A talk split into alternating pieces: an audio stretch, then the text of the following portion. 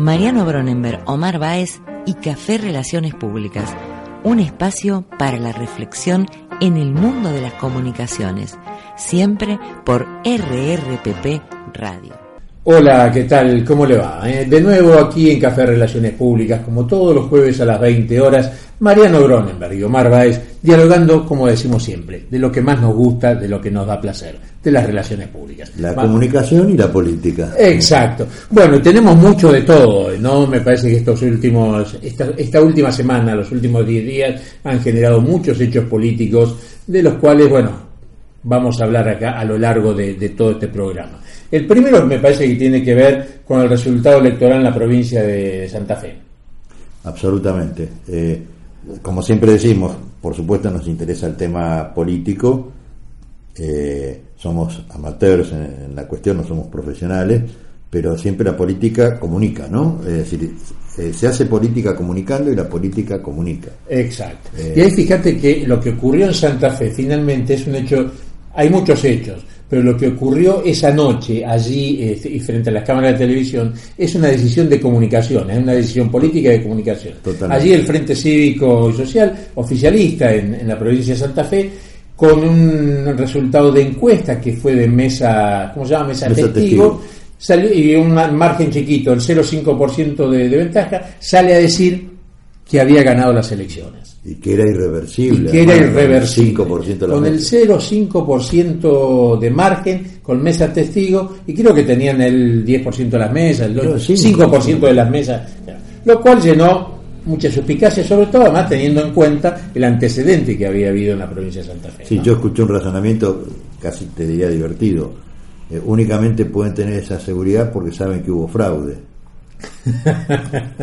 porque con ese porcentaje de mesas ¿Cómo, ¿Cómo te atreves a decir que, vas a ganar? De todas maneras, es, es muy cierto esto. Eh, se posiciona, no importa después si ganó o no. Claro. Porque en realidad, esto yo no lo sabía, este, cada elección nos convierte en expertos, ¿no es cierto? O porque escuchamos a expertos. Eh, la, la única eh, cifra que tiene valor es la del sufragio definitivo, la del... Sí, claro. Eh, no me sale la palabra. Este, el resuelto definitivo. Eh, claro, el, el, dato escrutinio. que el escrutinio definitivo. El, dato que vos te dan el domingo a la noche no tiene, ni, no, no tiene cero, valor legal. Exacto. ¿No es cierto? Es decir, lo que vale es el escrutinio, escrutinio definitivo. Y el escrutinio definitivo no implica contar todos los votos, sino cotejar nuevamente los telegramas con, con las actas de, la, de, la, de las urnas, etcétera. Solo en aquellas urnas que eh, hay alguna cuestión que lo justifique, ella se abre y se cuenta voto a voto. y ahí el fenómeno ocurrió lo siguiente: si habían pasado pocos minutos de finalizado, poco tiempo de finalizado el, el acto electoral, llevaban el 5% de las mesas escrutadas y sale el oficialismo, es decir, la gente del gobierno a decir que con el 5% de las mesas y, el resultado de, mesas testigos se habían este, se proclamaban ganador. Y con lo cual además violaban la ley. Violaban la ley, digo, pero además es un hecho político importante y un hecho de comunicación importante. Al tiempo todavía decir, bueno, ¿qué es lo que esperan del CER y qué es lo que van a decir Perotti? Sale Perotti, el segundo que salió, con un mensaje me parece que muy claro, muy concreto y muy bien, diciendo prudencia con el 0,5% de los votos, con el 5% de los votos y una diferencia del 0,5%, no se puede salir a proclamar a nadie. Distinta era la situación en la provincia de Río Negro. Sí, agreguemos, antes de pasar a Río Negro, que del CEL venía ganando. Venía ganando. Exacto, venía ganando al 5% de la mesa, el 10% del CEL venía ganando. Con lo cual, se iba achicando la diferencia a medida que se incrementaban las mesas. Incluso me parece que faltó lo que le reclamaba Perotti, es decir, un poco de prudencia política. Si vos en el conteo oficial que están poniendo en el, desde el gobierno, desde el comando electoral, va primero del CEL. Vos, gobierno, salir a decir y proclamarte ganador con el 0,5 con el 5% de la mesa es poco poco prudente poco serio de, todas maneras eh, lo que se buscaba evidentemente era instalarse, era instalarse. ganamos este, después vemos cómo sigue Exacto. Este, la, además fue muy curioso después porque ante la, la, la, prueba concreta de cambios en las cifras que presentó del CEL, este, salió alguna gente del oficialismo santafesino a decir a nosotros también nos pasó. La diferencia está que el fraude lo comete el, eh, no lo puede cometer la oposición, el fraude, el fraude lo comete el oficialismo. exacto, que tiene el control del poder. Exactamente. Este, así que bueno, pero vayamos a, Río Negro. No, no, digo también, en Río Negro es Belén, Nitec, ¿no? Está bien, sí, Belén Este, bueno, gana por una diferencia del 20%. Así, las primeras tendencias, cuando te llaman desde Reoca al, candidato a gobernador peronista y le dicen, acá perdimos por el 25%, allá en Chipoletti, che, en mi mesa perdimos por el... No necesitas más que 25% de los votos este, de diferencia de votos y bueno, podrás tener una mejora del 5%. Bueno, perdiste por el 20%. Digo, hizo muy bien Pichetto. Sí, sí, porque era de tirar la, agonía. Exacto, de reconocimiento, perdió y se fue a dormir en su casa tranquilo. Ahora, volviendo a Santa Fe, eh, el otro mensaje es, este, eh, ¿qué quieren los santafesinos? Porque que gane el oficialismo, que sea por un voto, en una provincia a la que el oficialismo le ha hecho muchísimo daño, que le ha convertido en, en, lo que en algún momento nos sonó muy feo, pero este, en una narcoprovincia. Sí. Eh, eso pretenden los santafesinos. Eh, esa es la preocupación que tengo yo. independientemente de quién hubiera ganado. si es un oficialismo que llevó a la, a la provincia a la situación en la que está, me preocupan los santafesinos. Sí, sí, sí, es cierto. Eso es un tema para, para ver y para analizar. Y el otro tema es la gobernabilidad como queda. Eh, Exacto. Este, Reutemann, que tiene algunos, algunas carreras corridas en Santa Fe, decía, comentaba el otro día, el tipo que finalmente gane sale a la calle y tiene que pensar que siete de cada diez personas con las que se crucen no lo votaron. No lo votaron. Y además, en un resultado electoral que siempre va a estar sospechado, hoy gane cualquiera finalmente siempre va a estar sospechado el resultado electoral. Este es, este es un error también eh, puramente político. Si vos tuviste unas pasos, como las que hubo, observadas, criticadas, donde se descubrieron una serie de cosas raras, bueno, en la general, sé más prolijo, incluso si vas a hacer fraude, sí. lo mejor que no se note. Exacto, porque me parece que incluso es un error político si efectivamente, como pasa el oficialismo en Santa Fe, el Frente Cívico y Social de, Santa Fe, eh, ganaba las elecciones, confían en el resultado de su mesa testigo y se ven ganadores y se creen ganador, la verdad que los perjudica muchísimo. Porque les quita credibilidad totalmente. Totalmente. Eh, se presentan van a surgir. A esto hay que agregarle las reacciones naturales, ¿no? A los, al día siguiente, el día lunes, sí el día martes, ahora yo no recuerdo, este, Wiener le da una entrevista radial a la Nata. La Nata le, no le dice más que le, pregunta qué opina del resultado y Wiener empieza a hacer una defensa diciendo que no hubo fraude, por tal, digamos, eh, lo que en casa cuando éramos chicos ya tenés cola de paja, ¿no es cierto?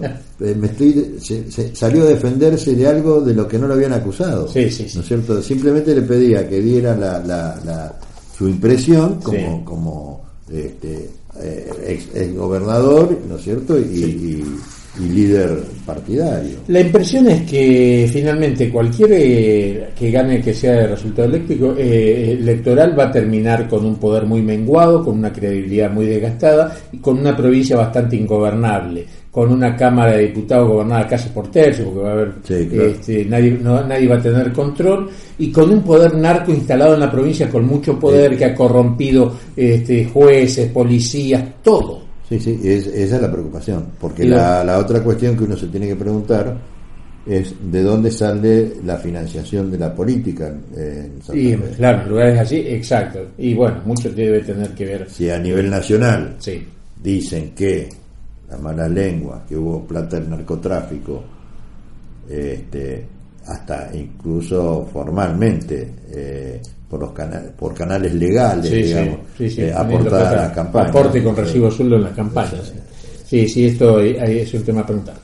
Otro de los temas de, de la elección de Santa Fe es cómo repercute a nivel nacional. Y acá yo tengo algunas lecturas. Tengo la impresión que eh, en, las, en, las elecciones provinciales se votan realidades provinciales, ¿sí? Que están muy separadas del contexto nacional. Totalmente. Me parece que tienen mucho que ver ese tipo de cosas. Incluso yo muchas veces lo pongo al revés. ¿Cómo se vota en la capital? Que casi siempre se vota diferente a la mayoría de las Exacto, provincias. exacto. Se vota en función de su propia realidad. Exacto, se, vo- se vota en función de su propia realidad. Ahora bien, eh, generan, generan climas de políticos que tienen mucho más que ver, más que con el electorado en general, con la militancia. La militancia suele tener un costado triunfalista muy importante. Exacto, yo lo vemos y, y- y se ha visto en el PRO que esperaba un resultado electoral mucho más contundente del CEL y eso se ve, digo, golpea en los tipos militantes. Y para, para verlo de otro costado, ¿qué hubiese pasado si eh, Perotti hubiese ganado en la provincia de Santa Fe, que no estuvo tan lejos, un 1%, digamos? Este bien podría haber sido ganador. Pero vo- volvamos al cálculo Claro. de Reutemann, ¿no? Eh, No, sie- sí, exacto. Siete de cada diez no lo Sí. votaron. Yo me imagino, es decir, a toda la militancia peronista, bueno, habiendo ganado una elección como este, hubiese fervorizado muchísimo a toda la militancia. Creo que al votante de, la, de, de Bahía Blanca, de San Rafael Mendoza, de Río Negro, para la elección general, No, no, esto no, hubiese incidido absolutamente en nada. Pero genera climas. Sí, genera que climas. la militancia influye de alguna manera. De, de todos modos, el militante es eso, es militante, ¿no es Claro. cierto? Ahora, acá otra maniobra comunicacional eh, perversa pero admirable, ¿no? Al día siguiente sale Aníbal Fernández y dice, el PRO alcanzó su techo. ¿Eh? Digamos, Sí. ellos pierden por más del 20% en dos provincias, pero el titular que instala es que el PRO alcanzó su techo. Sí. Bueno. Hay mucha habilidad. Para eso está. Sí, sí. Para eso está, Bueno, evidentemente. pero también estamos nosotros para darnos cuenta Para- a dónde nos quieren llevar con eso. claro, que Sí, en vez de hablar de los pobres de Argentina, hablamos de los pobres de Alemania. Es lamentable en ese sentido que muchos periodistas besados Sí. este, caigan en estas trampas, ¿no es cierto? Es, es increíble. Yo todavía tengo el tema de terminamos discutiendo la pobreza en Alemania, señores, los pobres los tenemos acá. Sí, sí, sí, sí, seguro. Acá hay un- Y saber cómo se miden los pobres eh, en Alemania y Eh, pero bueno, que es, eh, eh, eso, a ver, esa es la diferencia entre gestionar la comunicación y manipularla, Sí. ¿no es cierto? Que porque a veces no se entiende. Una cosa es, yo administro lo que tengo para decir, ¿no es cierto? Este, por ejemplo, eh, ejemplo concreto, ¿por qué todavía mm, el señor Macri no dijo quién va a ser su candidato a vicepresidente? porque no está lo- gestionando. porque no lo sabe, no, no, pues está administrando la, la- Claro. la comunicación, está gestionando la comunicación, eh, está ni está diciendo no tengo un vicepresidente, incluso habrá quien la lectura que hace es esa, mira pobre tipo, no, no consigue todavía un vicepresidente, pero no es eso lo que él este, claramente quiere comunicar. Sobre todo eh, tiene la- los reflectores apuntando al centro del escenario donde está él Sí, sí. porque es lo que le viene bien, ¿no es cierto? Este, pero eh, el, el- el- ¿cómo se llama? la habilidad con que esta gente da vuelta a las cosas es increíble. Es Sí. increíble. A mí hay un tipo que yo admiré mucho en este sentido. Él porque intuitivamente lo hacía, pero además también porque estaba rodeado de gente que no eran profesionales de la comunicación, pero lo hacían bien. Y estoy hablando de Menem y de Corach, por ejemplo, que no era un Corach era, Sí, un, claro. era un abogado, Sí, sí. político, pero un abogado. Este, y Menem eh, era un intuitivo. Totalmente. El tipo consiguió estar en el centro del escenario político durante casi dos décadas, hasta hoy incluso. Sí, sí, sí, sí. La, la aparición cada vez más escasa de, de Menem en el Senado es noticia. Eh, cuando él ni siquiera podía competir en las elecciones, seguía siendo el centro de, de atracción. Yo me acuerdo la campaña de la Rúa. Estaba la vista más puesta en Menem que Claro, en, en- claro, de claro. la Rúa. Este, la, la, la- está bien que muchas cosas eh, se modificaron, ¿no? Pero la habilidad de imponer la agenda que tenía este, Corach. Corach es impresionante. Sí, sí, sí. Era otro momento. Otro momento, la- otro la país y otra otra. La agenda te dura dos Era- horas. ¿no? sí, sí, sí, no era lo mismo, no era lo mismo. Bueno, no sé, este tema me parece, bueno, creo que si uno puede decir hay un afectado desde el punto de vista nacional en esto, me parece que es eh, que es Macri. Yo creo que lo que le ahoga son los festejos, Es- no sé si lo afecta. Me parece que eh, la le ahogó la celebración. Sí, Le ahogó de, la de fiesta. todas maneras, eh, el hombre ha aprendido bastante Sí, y, capitalizó. Yo creo que fue uno de los mejores discursos este, que hizo Mauricio Macri fue este, cuando salió a explicar él este, bueno, la situación allí en la provincia de Santa Fe. Sí. Me parece que ha demostrado cuánto ha aprendido en el ejercicio de la política. Totalmente. Y 10 años. también va, supongo que el capítulo que viene vamos a hablar del nivel nacional y también del discurso de Macri en ese. Estamos, ya, ya estamos, ya, ya estamos ahí en el discurso, en el, en el capítulo nacional. Y ahí tenemos que ver, bueno, finalmente lo que ha ocurrido, que es la designación de Zanini como candidato. eh, a ver, Scioli le ofertó a Zanini la, la candidatura a vicepresidente de la Nación, Zanini aceptó y después fueron juntos y se lo comunicaron a la presidenta de la Nación. Claro, eso se llama el relato. Ah, y la verdad entonces cuál es? storytelling. Este, ah, yo estoy convencido, eh, e incluso lo he dicho en alguna red social, que a, a- Scioli le, le pusieron el segundo Sí. y su segundo es su jefe político y su comisario político. las dos cosas, ¿no es cierto? En todo caso no será el jefe directo, pero sí el jefe con mando delegado, ¿no es cierto? Con Sí. autoridad delegada, porque es Cristina. Sí. Eh, Cristina no, no se quiso arriesgar o está pensando en otra cosa. eh, faltan 24, algo, algo menos de 48 horas para que este, pueda decidirse. Está pensando en alguna otra candidatura. Eh, no, yo no la veo yéndose a su casa. Eh, este, y eh, le debe haber fallado la posibilidad, eh, algún, alguna eh, alguna orientación debe haber recibido que no podía ser máximo.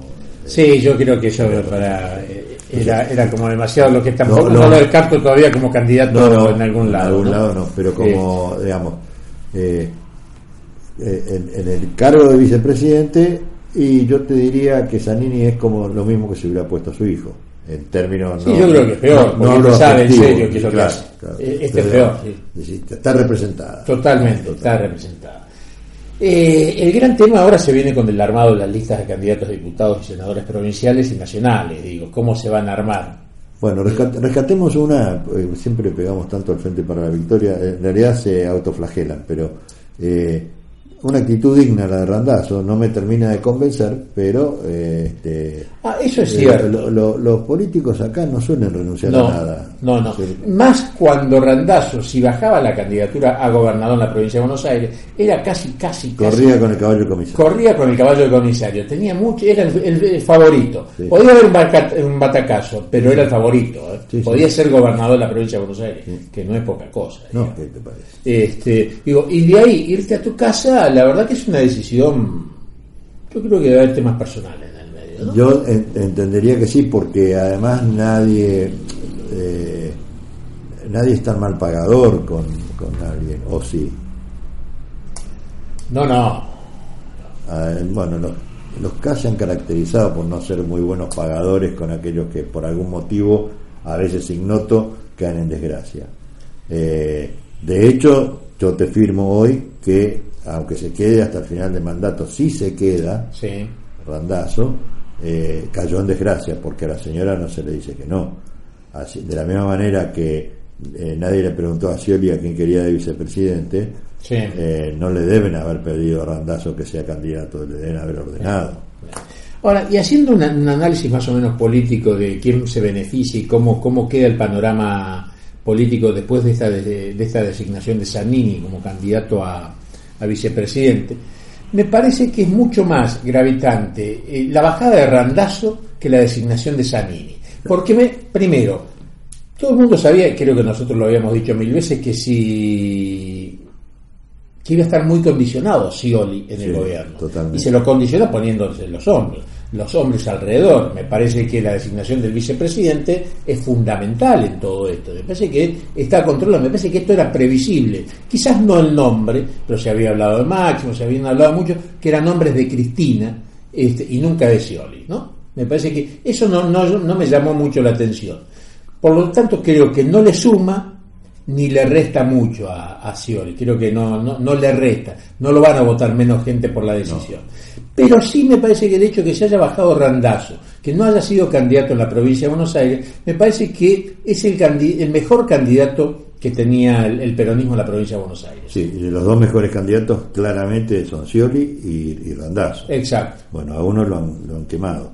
Totalmente. Eh, yo coincido, eh, Zanini no le, no le arrima un voto a, no, no, no, al revés, creo que va a espantar a más de cuatro, pero no, no va a mover eh, la Sí, yo creo que no mueve el perímetro, ¿no? ¿no? De todas maneras, eh, es importante la primera reacción del mercado, ¿no? Sí, sí, cayó el 7% de la bolsa. ¿Sabes qué es lo que me da la impresión a mí? Que esta decisión, lo que la designación de Sanini lo que hace es galvanizar el, cuadro electoral hoy. Mm. Si esto, si el 35% de la gente iba a votar a Scioli, hoy no lo va a votar el 36%. Me parece que cristaliza mucho más. Aquellos que lo iban a votar reafirman o mantienen, y los que no lo iban a votar creo que reafirman y mantienen su voluntad de no votar al kirchnerismo. Me parece cristaliza mucho el cuadro electoral. De todas maneras, eh, qué difícil va a ser sostener que se trata de un gobierno peronista cuando el vicepresidente es maoísta.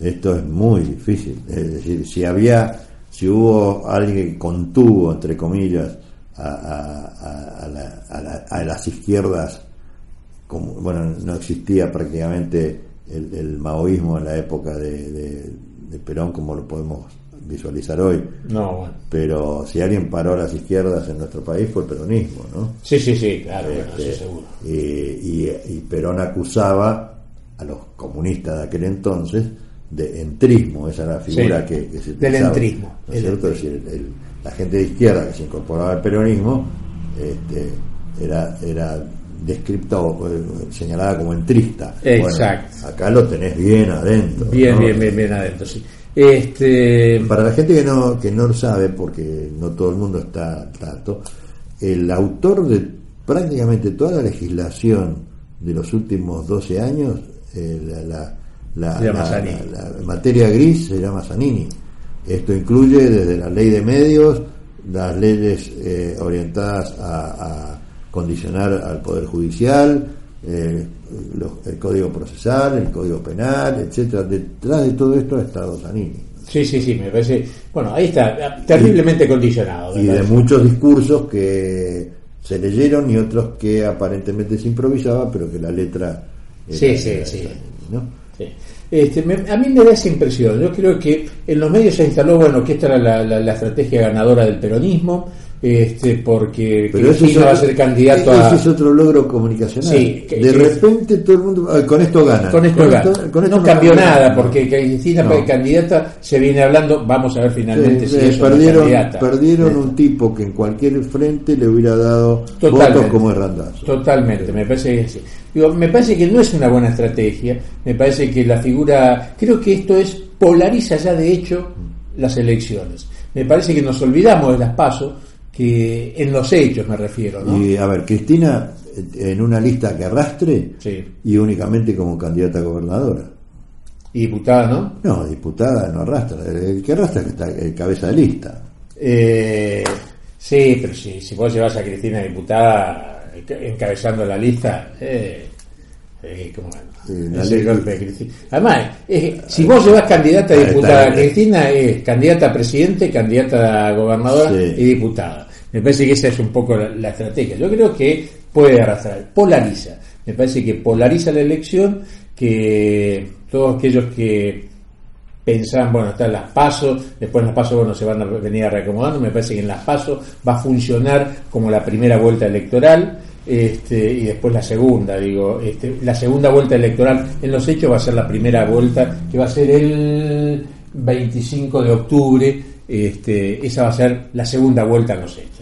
Me parece que ahí se va a conocer el nombre del presidente. De todas maneras, quedan 48 horas este, para saber si va a ser candidato. Interesante. Sí. Y para, para saber si Cristina es candidata y además cómo van a estar conformadas las listas de diputados en todos lados, en todo el país. Claro, porque esto es lo que por ahí se les escapa a la gente, ¿no? Eh, eh, ya está el último concejal, las listas ahora son se completa todo. Todo, todo. Yo creo que el mayor criterio, lo que le interesa a Cristina es la designación de su gente en los primeros puestos de diputación nacional, ¿no? De los Sí, diputados nacionales. Bueno, Después las eh, provinciales, creo que en la provincia de Buenos Aires es interesante. Eso es otra cuestión. Independientemente de que las apruebe Cristina, las listas las ha confeccionado todas Zanini. Claro, bueno, sí, sí, seguro. ¿cierto? Eh, Las ha negociado todas. Estamos, Todas, estamos todas. frente a, a un Rasputín, ¿no? Exacto. El hombre que ha, que ha este, detrás del poder, influyendo, detrás del poder formal, Sí. el hombre del poder real.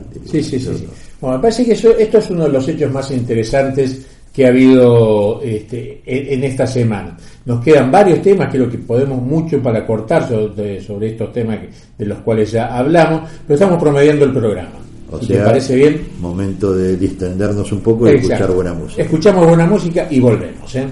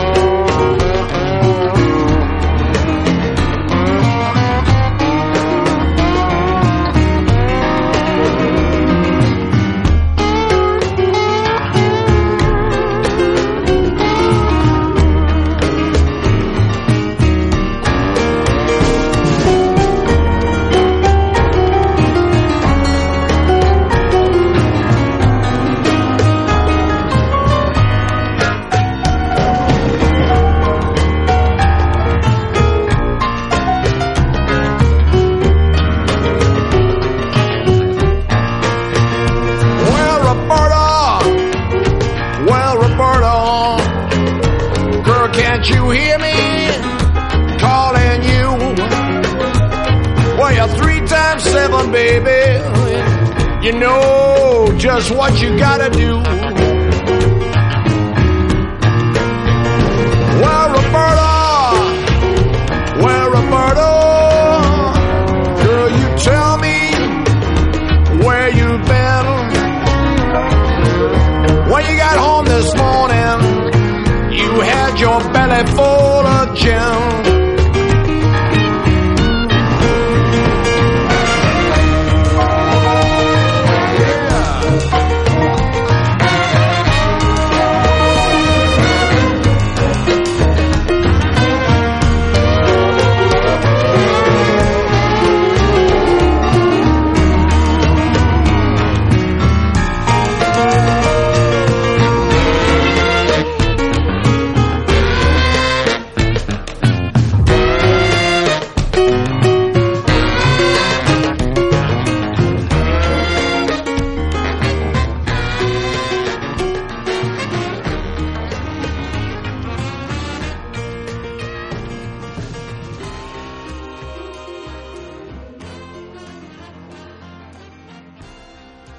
Bueno, de nuevo aquí en Café Relaciones Públicas, segunda parte del programa, Mariano Bronenberg y Omar Báez dialogando, bueno, de lo que nos queda eh, en el día de hoy. Eh, Mariano, bueno, ya habíamos revisado un poco el tema de la designación de Zanini, habíamos hablado de, de las elecciones en la provincia de Santa Fe.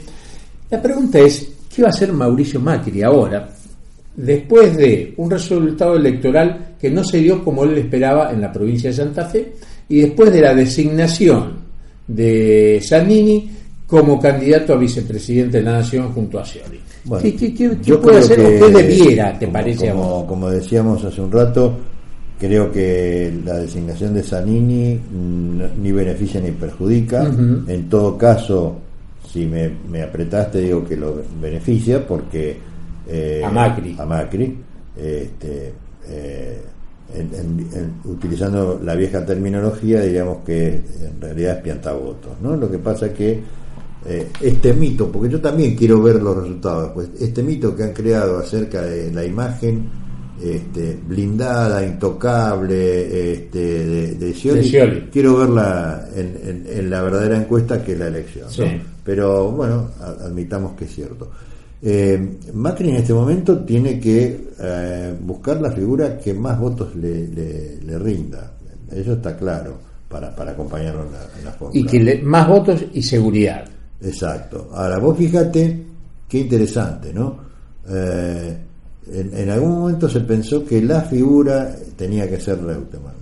Sí. En buena hora descartada. Algunos, sí, sí. sí. ¿cierto? Porque no le hubiera no, no, no, no le hubiera sumado. Eso de que atraía el voto peronista, en realidad Reutemann no, No, está visualizado como No, y no ha sumado mucho en, en Santa Fe. No, claro. Eh, no, del Selman tuvo. Exacto. Este, eh, si a mí me preguntás quién, yo te diría volver a tus orígenes y llevar a Gabriela con vos. Me parece, sí. Además que creo que sería un, un gesto de apertura, de liderazgo Tiene, muy tiene fuerte. muchísimas lecturas. Sí. Tiene la, lectura, por un lado, de la, la potenciar a la mujer. Sí. este, aunque sea como vicepresidente. Sí, sí. Eh, porque simultáneamente él la está eh, promoviendo a, a- a María Eugenia Vidal en la provincia. Sí. Es decir, que en los dos distritos más importantes Hay una mujer hay una mujer del fuerte. Con un poder fuerte. Exactamente. Que son distintas, que tienen particularidades diferentes, Sí, sí. que hacen diferentes, pero que han sido eh, eh, muy ejecutivas a Y pesar que de se han ganado ellas el lugar, que no son la mujer de nadie. ¿no? Exactamente. Así que eh, yo, pero yo no soy Macri, Hmm. ¿no es cierto? Y hay que ver qué opina eh, la gente que tiene toda la información, porque Sí, uno sí. no la tiene. ¿no? A mí me da la impresión que eh, para su vicepresidente Mauricio Macri está buscando un hombre, una, una persona de muchísima confianza, ¿no? Por eso siempre se ha pensado en Bullrich, Bueno. en Marcos Peña. Yo no sé hasta dónde Mauricio Macri ha perdido la confianza en Gabriela Michetti. Digo, Eh, si la ha perdido o si no la ha perdido, o Yo la, mejor- la- la pregunta yo la formularía al revés, sabes que soy experto en esto de jugar Sí. al abogado del diablo. Este, ¿qué- ¿En qué medida Gabriela dejó de ser confiable para Está bien, perfecto, ¿no? ponela de ese lado. Este, eh, y la verdad no lo sé, pero este, Porque más son cosas muy personales esas. ¿eh? claro, hay- son cosas que no, no sabemos. No, claro, y no lo sabe nadie finalmente. eh, si yo no estoy mal informado, eh, Gabriela es una buena cristiana, con lo cual este, eh, retomaría el, el- el- el camino que, el- que le está abriendo Macri, que en realidad nunca se lo cerró, ella fue la que...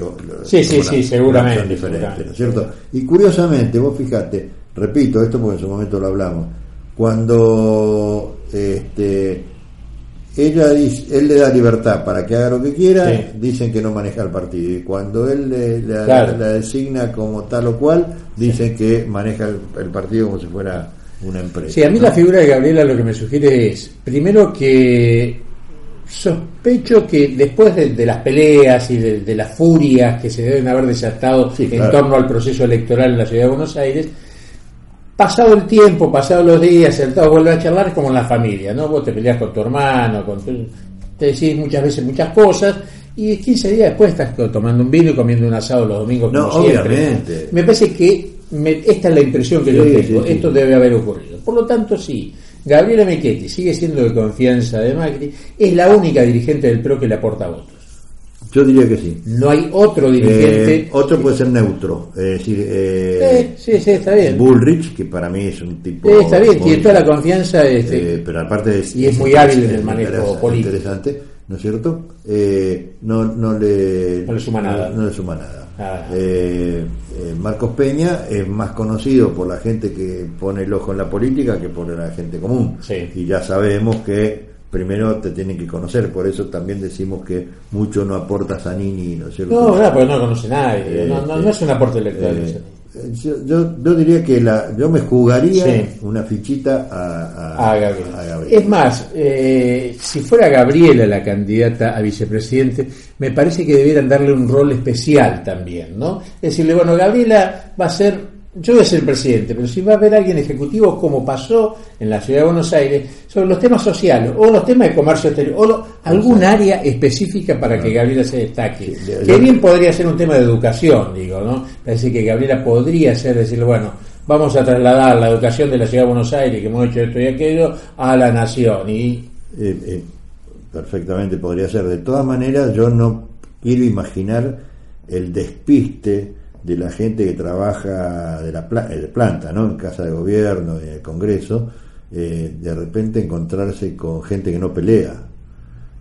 ¿Mm? como gente. Claro, porque Ah, si gana Mauricio y Sí. con Gabriela, eh, digo, que no se pelea con todo el mundo, que no, que no, no- no vivís en un infierno, sino que gente que pretende trabajar, trabajar bien, Donde vos podés hablar, en clima armonioso, Exacto, poder sí, disentir sí. y todas esas cosas que Sí, eh, en algunas democracias pasan, ¿no? Sí, sí, sí, sí, sí. Este, Y el otro tema es, si seguimos con el PRO, la provincia de Buenos Aires, ¿no? Ahí, la design- ahí se fue la designación de Cristian Rictondo a- acompañando a, a Vidal, a María y a Eugenia. ¿no? A mí me da la impresión que es una fórmula muy porteña y que desnuda una realidad finalmente, es decir, la falta de estructura propia que tiene el PRO en la provincia de Buenos Aires. Eh, es cierto, de todas maneras, el PRO ha construido en la provincia de Buenos Aires un sistema de eh, eh, acuerdos, Sí. más que alianzas, ¿no es cierto? Que porque no se está hablando ni de cogobierno, ni de gobernamos juntos, etcétera. Estos Son acuerdos puramente electorales, ¿no es Sí. cierto? Este, que le permite llegar a esta elección con ciertas probabilidades de arrimar el bochín, ¿no es cierto? Sí, sí. Eh, yo, uno de, la- de los. yo, eh, me- me- a mí me encanta cuando los políticos critican a otros por lo que hacen y se olvidan lo que, de lo que hicieron, ¿no? Sí. Eh, Scioli eh, era un muchacho del abasto, a mí no me digan, y de repente terminó como gobernador de la provincia. No, bueno, eso, eso, está- Eh, eso es cierto. este, eso es cierto. La, la, eh, María Eugenia Vidal Sí. vive en Morón. Sí, sí, está bien. No es que eh, alguna vez nació, nació o alguna vez vivió en la provincia. Vive en la provincia. Sí. Era. Acá, Sí, habría Entonces preguntarle- había que protestar en Capital Federal, Claro, digo, bien Morón y por del eso. gobierno en Capital Ah, Federal. De todas maneras, si vos te fijás, la, la historia de los jefes de gobierno de, de nuestro país, este, ha habido tan pocos porteños. No, bueno, Este, eso, eso es cierto. Y hubo pocos porteños jefe de gobierno de la ciudad de Buenos Aires. Mauricio Macri no lo es. ¿eh? No. No, es muy generosa en ese sentido la ciudad de Buenos Aires con todos A, sus habitantes. a- pesar, a pesar de las críticas que se le Sí, sí, muy poca. Bueno, entonces tenemos, por un lado, una figura importante, tal vez no todo lo conocida que convendría, como es María Eugenia Vidal, Sí. con alguien que viene del peronismo.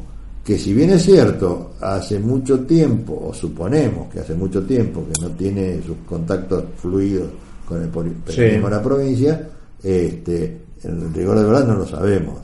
¿no Sí, no, no lo sabemos, pero además es un hombre de, de- de la estructura del Partido Peronista, si la conoce, y- y- sabe los códigos, sabe Y cómo todavía además se sigue imponiendo, nos guste o no nos guste, y esto no es Durán Barba ni Juan Pérez, esto es la realidad de la política en el mundo hoy, se siguen imponiendo aspectos que tienen que ver más con el marketing que con las ideas, Sí. el lugar de residencia, este, los valores, etcétera, etcétera. Estas son decisiones. Finalmente tenemos en Capital Federal una vicejefa de gobierno que vive en la provincia de Buenos Aires. Exactamente. Tenemos un y, jefe y de... que- y que por eso la critican porque se presenta como Exacto, candidata. exacto. Tenemos un este, jefe de los legisladores, el, ¿cómo se llama? El presidente de la legislatura porteña, que vive en Capital Federal, pero que va a ser candidato a vicegobernador en la provincia de Buenos Aires. Y tenemos actualmente a un vicepresidente de la Nación que vive en un médano. Sí, bueno. Bueno, ya. entonces, ¿de qué- ¿por qué no? ¿Qué- ¿De qué nos sorprendemos? Tuvimos nosotros? una senadora que en una elección resultó electa por Santa Cruz, en otra por la provincia de Buenos Aires, y después fue presidente. Bueno, entonces ¿de qué nos quejamos? No, no, no, digo, pero más Esa- allá de esa situación, yo, yo digo, ese es un tema, a mí lo, lo que digo es, no tienen, eh, no están arraigados en la provincia de Buenos Aires, lo que demuestra esta carencia que por el otro lado es muy pública en el, en el PRO. Digo, Eh, eh, esta falta de estructura, si bien es todo en todo el orden nacional, pero especialmente se nota en la provincia de Buenos Aires, tenés el resultado que dos de las figuras, el, candidato a gobernador y a vice, son figuras políticas en la ciudad de Buenos Aires. Bien, ahora vamos a, a- tratar de eh, aplicar algunas, algunas cuestiones que estamos viendo a la política puntual. Sí. Eh, el, el macrismo o el PRO, yo siempre prefiero hablar de partidos y no de, de personas, De personas. salvo cuando es una cuestión excesivamente personalista, no tiene estructura en la provincia de Buenos Aires, pero está trabajando directamente sobre el electorado. Sí. ¿Eh? El timbre, la llamada telefónica, la entrevista. No, es la nueva política. Cuando te dicen nueva política, esa es una de las manifestaciones, ¿no? Entonces, vamos a ver ahora qué resultado da en esta idiosincrasia tan particular que tenemos los argentinos, Sí. particularmente los, los bonaerenses. Digamos, la, la estructura legal está acordada con eh, otras fuerzas políticas. Eh, el voto se está ganando o se está buscando persona a persona. Esta es la realidad. Este, Sí, sí. entonces, vamos a ver. mm, eh, yo diría que debería ser un buen resultado. Debería dar un buen resultado. La pregunta es qué sería un buen resultado, qué Sí. porcentaje de adhesión, etcétera. Un buen resultado es ganar las elecciones. Eso sí, absolutamente. Porque a mí cuando me dicen eh, triple empate técnico, no. No, no. Eh, Hay ganadores y perdedores El empate técnico para el encuestador, Sí, sí, no sí. para la- que lo el censo que la ley. Sí, hablando de, de encuestadores. Uy, vos te perdés en todas. ¿eh? Sí, sí, y yo la, la veo picando ahí este, y me sumo. Digo, ¿te acordás cuando se hicieron las pasos en la ciudad de Buenos Aires? Cuando decían que todas las encuestas le daban a Gabriela Michetti 10 puntos de diferencia Ah, ah, sobre sobre. Horacio Rodríguez Larreta. Y cuatro días antes empezaron a decir, bueno, no, no, sí, no, no, es no, que no, la sí. gente cambia de opinión. Cambia de opinión muy rápidamente. Yo te quiero contar que hace un mes vi a un encuestador, de esto que aparece todos los días en televisión, diciendo que la verdad iba a tener eh, una elección muy reñida en la capital federal, Rodríguez Larreta y Lustó, ¿no? que iba a ser muy, pero muy reñida, eh, reñida esa elección y que la segunda vuelta podíamos tener en la capital federal un ganador que no era Rodríguez Larreta. Es decir, podía ser Lustó el jefe de gobierno de la ciudad de Buenos Aires, que Larreta le costaba mucho crecer. ¿Qué es lo que he visto ahora, en la última semana? Bueno, diciendo que se está consolidando la figura de Horacio Rodríguez Larreta, que está creciendo mucho, este, que ya le está sacando 14, 15 puntos en la primera vuelta y que no tendría ningún inconveniente en la segunda vuelta. ¿Qué es lo que te quiero decir con todo esto? Y reiterar y repetir, porque no es la primera vez que lo, voy a comentar aquí en el programa. Digo, yo creo en las encuestas electorales. Me parece una herramienta imprescindible en el proceso de decisión. Totalmente. Ahora, descreo de la manipulación que se hace de las encuestas. ¿eh? En eso coincidimos también. Las Sí. encuestas son importantes no solo para, para las elecciones, sino para los gobiernos. No, para los gobiernos, para empresas, presentar para- un producto. Sí, digo, sí, no, no, no, las encuestas yo reivindico, me parece importantísimo. Ahora, me parece que los encuestadores debieran tener una culpa y los periodistas también. Sí. Basta de llevar encuestadores este, que no sabes y no decís para quién trabaja. Porque si vos llevas un encuestador que te dice que trabaja para Macri, ¿qué? bueno, vos sabés quién le paga, Claro. y si te dice 6 puntos que va ganando Macri y tiene 8 puntos, 8 puntos de diferencia, va ganando Macri, vos decís, bueno, 8 no tiene, tendrá 3. Haces tu propia composición del lugar, pero que no te los puedan vender como este, investigadores, encuestadores profesionales independientes, porque no existen eso. No, totalmente. Una encuesta debe costar mínimo 15 mil dólares. Eh, eh, Digo, eh, ¿quién la paga esa encuesta? Basta. De ¿no? todos modos, siempre, no es este caso, porque el cambio es demasiado evidente, pero eh, lo que sí es cierto que normalmente la administración, volvemos a la de la comunicación, este, de la información que tiene que ver con las encuestas, la hace el tipo que la pagó. No, no, naturalmente. Este, con lo cual, esconderá algún dato, Sí. resaltará otro, ¿no es cierto? Sí. Y si va primero, te lo va a vender. No, eh, yo creo que todo eso, esto- eso está bien, eso es No, no, no, periodismo. eh, eh, A mí me parece que los periodistas lo que debiéramos exigir cuando hacemos estas cosas es decirle, ¿a vos quién te paga las encuestas? Claro, sí. Decime quién te paga las encuestas. Porque si no, no puede ser. Digo, mínimo, pero mínimo, mínimo, una encuesta confiable, mínimo 15 mil dólares. En, un universo chico, sí, sí. En un universo chico, capital, digamos. en capital, No, no a nivel nacional. Digo, si vos haces una encuesta te estás patinando 15 mil dólares, ¿por qué? Para venir ir a sentarte Sí, sí. en la cámara, en la, No, en la cámara de eh, televisión. claramente yo creo que el, el- el- el que paga la encuesta tiene el resultado real. Eh, este, Totalmente, y, y también, y también creo que algunos encuestadores eh, cambian de cliente Sí, sí. y entonces sí, van cambiando los datos en función de eso y es probable de todas maneras insisto en esto no está probado se supone que el resultado de las encuestas influye en el votante Sí. pero solo se supone y no se sabe este, en qué medida. Es un poco como el tema del efecto agenda, ¿no? Este, lo cierto es que, eh, yo te comenté el programa pasado, acá eh, en una, una encuestadora que en este no tenía no, no tenía ningún compromiso político, Sí. ¿no es cierto? Llegó a la conclusión que para la primera vuelta, por ejemplo, estamos hablando de las elecciones de 2013, Sí. la gente toma su decisión, el- el- la elección es el domingo, entre el viernes y el sábado. Con lo cual, cualquier encuesta que vos hayas hecho antes, ¿no es cierto? Carece de Eh, sentido. que no, no, pero, pero no te asegura.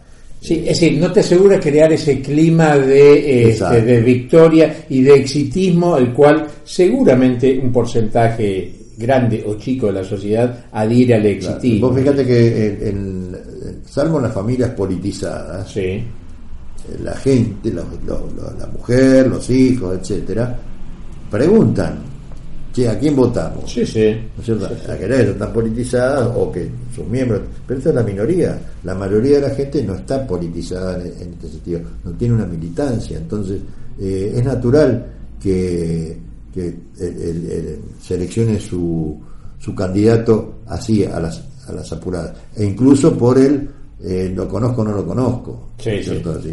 entra al cuarto oscuro, ve un montón de, de, de- de nombres y toma que conoce, ¿no? Por eso esa, esa pelea por eh, ocupar este, el cartel francés, ¿no? Como se llama.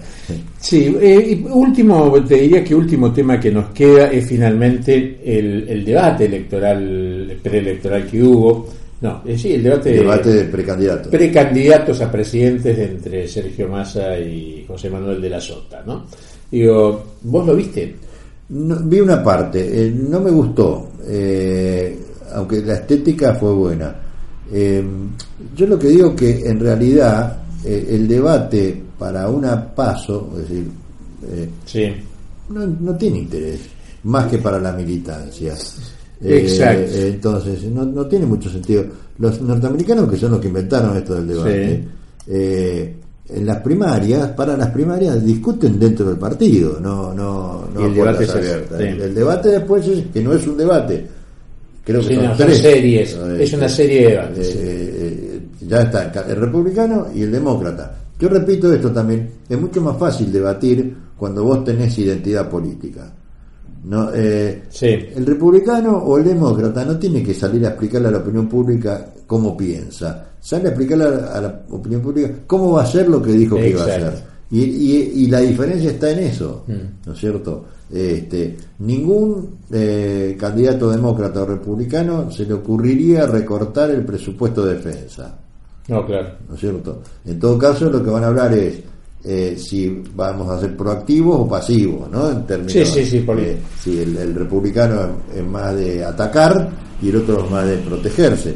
Pero digamos, ahí estaría la diferencia Sí. está en el método, pero Sí. no, a no mí lo que me parece además este, que después todos los o esos suertes de debate que se hacen cuando llevan a dos o tres este, candidatos me parece que lo que hacen es banalizar el debate es domingo para la juventud. exacto digo, me parece que le quitan seriedad Además- Entonces, además- hay una serie que son siete como vos decís siete u ocho debates y se terminan digo y están y agotan todo Y además hacen la encuesta después y te dicen quién ganó el debate, ¿no es cierto? exacto. Encuesta con cierto rigor metodológico. Este, pero, a ver, ni nosotros entendimos ni los políticos entendieron el, el- el- el- el sentido de este debate. Hacer un debate para una interna con dos tipos que parece que están eh, eh, hablando de partidos diferentes, ¿cuál es el sentido? Es decir, eh, en, este, en este orden, eh, la, el debate eh, que hubo en, en la cava, ¿no es Sí. cierto? Eh, no confrontaban ideas. Para nada, no, Confrontaban, no, no. eh, bueno, mi método es tal, eh, yo, yo voy a- lo- Exacto. lo voy a sí, estaban diciendo lo mismo. ¿Quién lo hizo? Lo hicimos nosotros, lo hizo el equipo que lo integraban los dos. Digo, la verdad que fue. Y, sí, sí, y- no de, eso, de eso debería tratarse el debate. Eh, yo recuerdo, y, y- y de paso con esto cerramos porque se nos va el tiempo, Sí. este, la, el- el- la actitud de Lustó en el debate, ¿no? Eh, era como si estuviera debatiendo con dos personas que eran de otro partido. Exacto. Por un lado. Y por otro lado, ahora lo tomo con el- la cuestión de la encuesta, esta que vos señalabas, que ahora parece que se va quedando. Sí. En realidad, eh, Lustó ha hecho una muy mala campaña, porque él apunta al mismo público que el macrismo. Sí. Este ya es un problema. Este, eh, ha hecho una campaña audaz, comentamos acá en algún Sí, es muy innovador ese. Pero, este, ¿sabes qué? No se puede hacer una campaña diciendo lo que el otro hizo mal, cuando sabemos solamente, no hay- con ninguna propuesta real, eh, con, eh, este, sólida, este, cuando él debería saber que el electorado lo elige al PRO Sí. porque hizo muchas cosas y las hizo bien. Exacto, porque no todas, pero seguramente, pero está instalado mediáticamente como que ha Claro. hecho una buena gestión, hay que salir a... eh, Yo creo que no, si querés eh, romper esa, esa imagen, no se hace en una campaña salvo con hechos muy contundentes. No, claro, y se, dice- y se dice todo un periodo de gobierno. esto lo podemos mejorar, ¿no más alguna al- alguna fotito que salió por ahí con este afiches de, de- del movimiento de eh, Lustó eh, sobre los contenedores de basura, Ah, que Sí, además una campaña sucia, ¿no? Está bien. Mariano, llegamos ya al final del programa. ¿eh?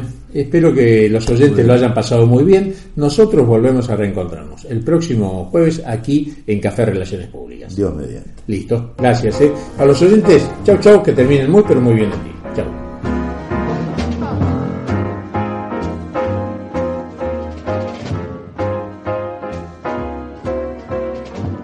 RRPP Radio, la radio de las relaciones públicas.